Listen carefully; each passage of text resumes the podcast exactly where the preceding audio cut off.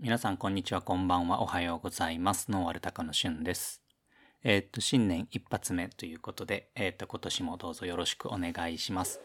一発目なんですけどね、早速、あの、ソロ会になってしまいました。ちょっとカンタとスケジュールが合わなかったので、またカンタと収録した回は、えーっと、次回以降でやっていきたいなと思います。で、えっと、今日はですね、まあ、新年一発目ということで、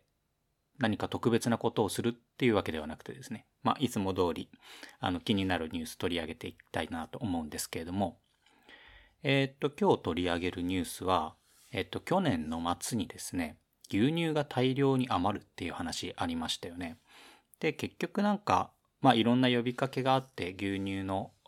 大量廃棄っていうのは回避されたっていうような話のようなんですけれども、まあそのあの牛乳大量廃棄が起こるんじゃないかっていう時にちょっと気になるニュースがあったので、えっと取り上げてみたいなと思います。えっと取り上げるニュースはダイヤモンドオンラインのニュースで、えっと生乳5000トン廃棄問題みんなで飲むより根本的な解決方法とは？というタイトルの記事になるんですけれども、えっと、こちらの中でちょっと面白いなと思ったのがあって、ひょっとしたら洋服関係が好きだとか、まあそういう仕事をされてるとか、あとは編み物をするのが好きだとかっていう人はご存知だったかもしれないですけど、正直私は全く知らなかったので、えっと、ちょっと今日取り上げてみたいなと思います。で、この中で話をされている、まあ、みんなで飲みましょうよっていうような解決策よりも、そもそももうちょっと根本的にこういう廃棄が起こるっていうのは、まあ今回だけじゃなくて、まあ、日常的にあの大量じゃないにしてもある程度の量は廃棄されたりすることもあるので、そういったものを有効に活用する抜本的なこう方法はないのかっていうようなあ内容の記事になります。で、その方法の一つとして挙げられているのが、ミルク繊維というものなんですよね。で、ミルク繊維って何っていう感じなんですけれども、全然知らなくて、ちょっと調べていくと、あの、面白いなというような内容なんですよね。で、えっと、このダイヤモンドオンラインの中で、えっと、挙げられている部分をちょっと、えー取り上げると、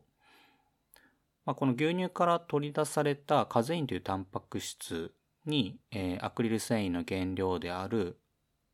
アクリルニトリルを結合させて作られるプロミックスっていう繊維が非常に吸湿、速乾性に優れて適度な、えー保湿性もある。で、シルクの代用品として、えー古くは着目されていたものなんですっていうような話なんですよね。こんな繊維皆さん聞いたことあります？そもそも牛乳を繊維にするってどういうことっていう話ですよね。なので、ちょっと今日はこれをピックアップして話していこうと思います。で、えっと、このカゼイン繊維、まあ牛乳繊維、ミルク繊維、まあ同義なんですけれども、この牛乳のカゼインというものを使って繊維を作るものがカゼイン繊維というものになります。で、えっと、ことの起こりは、えー、1935年にイタリアで初めて、えー作られたのが始まりらしいですね。で、まあ、あの、第二次大戦後に、こういった繊維の原料っていうのが不足したりっていうような背景があって、その中で、えーこの牛乳のミルク繊維、カゼイン繊維っていうのが着目されて製造が、えーとかなり増えていたっていうようなあ話になります。ただ、まあその後、あの、いろんな経緯があって、えっ、と、トウモロコシタンパクを使った数、えっ、と、ゼインを使った、えっ、と、繊維にとって変わられたりとか、あとは河川が主流になってきて、こういったあの繊維っていうのが下火になってきたっていう背景はあるみたいなんですけれども、近年改めてですね、さっき取り上げた、あーアクリロニトリルと結合した繊維っていうのが作られて、また注目を集めてるっていうような話になります。で、このカゼイン繊維の特徴としていくつか挙げられてるんですけれども、えっ、ー、と、一つは発色性があって光沢感のあるカラーになるそうですね。まあちょっと高級感ありそうですよね。で、えっ、ー、と、柔らかくて着心地が良くて、で、温かな幸せな気分にしてくれる。まあ幸せな気分になるかどうかは人それぞれだとは思いますが、えっ、ー、と、柔らかくて着心地がいいっていうところも、まあさっきあのシルクの代替品ということで話をしたので、やっぱりそういったあの着心地の良さ、肌触りの良さっていうのも特徴なのかなと思います。で、あとは、えっ、ー、と、抗菌性、あと、吸湿性、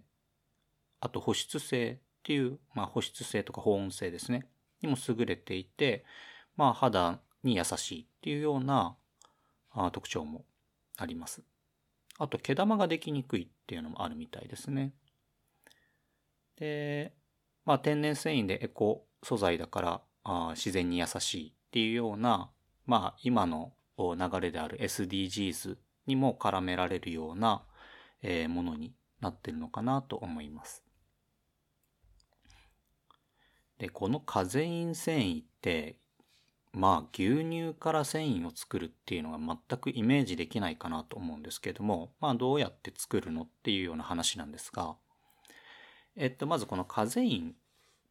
カゼインというか、まあ牛乳っていうのは、あのコロイドの溶液なんですよね。で、ちょっとコロイドって、これは中学理科か高校理科かで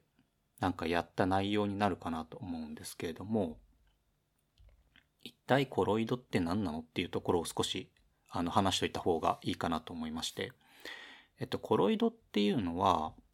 えっと、要は二つの物質がありまして、その中に、えっと、片一方の物質の中に、えー、ある物質がこう分散して存在している状態を、えっと、コロイドっていうんですけれども、ただ、あの、ある大きさの粒子以上のものが分散している状態をコロイドって呼びます。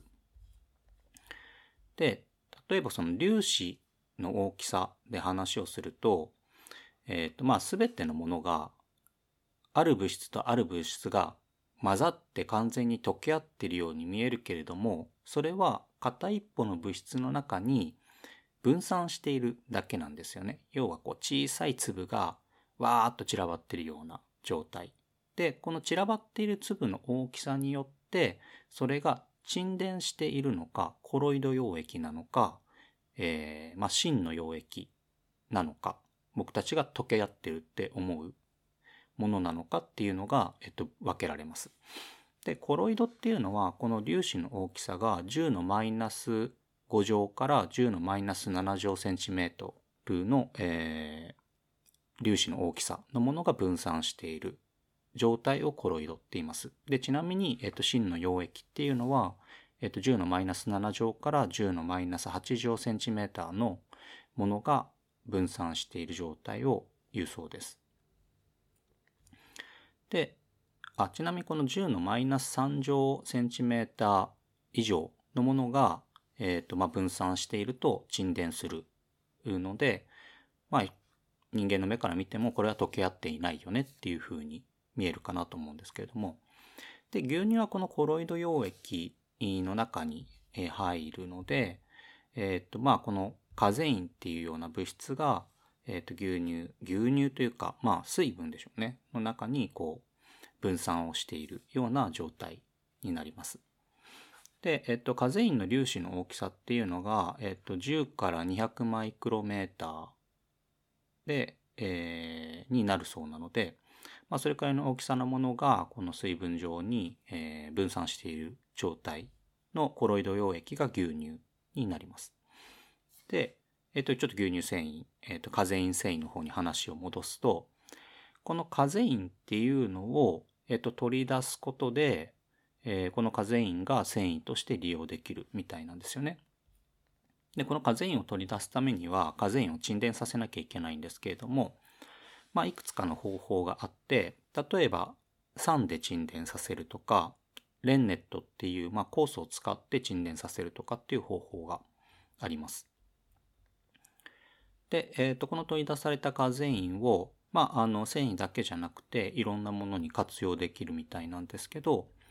まあ、あの、繊維として活用すると、いわゆるカゼイン繊維、ミルク繊維として使えるということみたいなんですよね。で、えっと、このカゼイン繊維、ミルク繊維って、正直全然こう、馴染みがないというか、そもそも聞いたこともなかったんで、まあ、どれくらい浸透してるものなのかなと思ったんですけど、えっ、と、これは一般社団法人日本乳業協会っていうところのホームページで見ると、まあ、このあのカゼイン、牛乳のカゼインを使った繊維っていうのは、日本で牛乳のタンパク質であるカゼインを使った、えっと、繊維っていうのは、まあ、以前は日本でも販売されていたんだけど、今はなんか製造中止になったって書いてあるんですよね。多分、そのカゼインだけを使った繊維っていうのが、まあ製造中止になったのかなと思うんですけど、このカゼインだけを使ったものではなくて、さっきも話をした、えー、プロミックスっていう、えー、アクロアクリルニトリルと結合させて、えー、作られた繊維っていうのは最近あの着目されているみたいなんですよね。で、例えばあの東洋棒っていうあの繊維の会社がこのプロミックスっていう繊維を、えっ、ー、と、シノンっていう、まあ、あの商品名であの売っていたりするので、ひょっとしたらその、このプロミックスだったりとか、えー、カゼイン繊維、ミルク繊維っていう名前は知らなくても、シノンっていうところは知ってるのかも、知ってる方はいるかもしれないですね。ただ、このシノンっていうのも、まあ、2004年に、えっと、東洋棒が製造をやめてしまっているので、今やっぱり国内では作ってるところがないのかもしれないですね。ただ、あの、海外ではまだ作っている、企業があるので、そういったところが作っている繊維を使った洋服だったりとか、あの、糸だったりっていうのは、えっ、と、購入できるかなと思います。で、まあ、あの、このプロミックスっていうのも、さっき話したような、えっ、と、光沢、独特の光沢があって、えっ、と、絹に似たような、シルクに似たような肌触りを持つっていうことで、まあ、あの、非常に高級感があるみたいですね。まあ、牛乳を飲みましょうみたいなね、話は年末結構聞いたかなと思うんですけれども、まあ国民一人が何百 cc かをみんなで飲めば消費できますみたいな、えー、呼びかけしてたかなっていう感じはするんですけど、まあそもそもなんでこの牛乳が廃棄しなければいけなかったかっていう背景やっぱりもうちょっと掘り下げる必要があるのかなと思います。で、やっぱりそういう大量廃棄が起きないような、やっぱり根本的な何か改善をしていく必要はあるのかなと思うし、まあ、余ったからみんなで飲みましょうっていうのもなかなか、うーん、難しい話なのかなと思うんで、やっぱこう余ってしまった時の活用方法っていうのも、まあ一つ考える必要はあるのかなと思います。まああの、野菜農家でも生産調整で畑にすき込むっていうのもありますけど、牛乳の場合なかなかこう畑にね入れたりとかもう一回牛に何か利用させるっていうことは難しいので結局廃棄っていうことになっちゃうのかなと思うんでそういう廃棄量を減らすためにうんなんかもうちょっとこう計画的なあ生産をする必要もあるのかなと。ちょっと畜産はね詳しくないのでどういった解決方法ができるのかはわからないですけどなかなかね、まあ難しい問題なのかなっていうような感じがします。はい。まあそんなところでね、えっと、今年もノータカぼちぼちやっていこうかなと思うんですけれども、まああの、カンタともね、ねまあ、年末、あの、軽くお伝えをしたんですけれども、カンタがちょっと転勤してしまって、あの、近くにいないので、まあ今までも近くにいても、あの対面で収録をしていたわけじゃないのでそこまで環境が変わったわけではないんですけどただまあ、あの、職場が一緒だったんでね、こう頻繁に顔を合わせて、いつ収録しようかみたいなのはできたんですけど、そういうのがちょっと遠隔になってやりにくくなっちゃったので、えっ、と、ひょっとしたらまあ今年は、あの、ソロ会が増えてしまうのかなっていうようなあ感じはしてるんですけど、まあ二人で揃って話せるときはいつも通り、あの話していきたいなと思います。で、まあソロ会の時はね、まあ今までこうシリーズ化していきますって言って止まっちゃっているシリーズをあの中心にやっていったりとかしながら、まあ今年も皆さんにいろんな情報をお届けできればなと思っています。はい。じゃあ今日はこれくらいで、また次回、さようなら。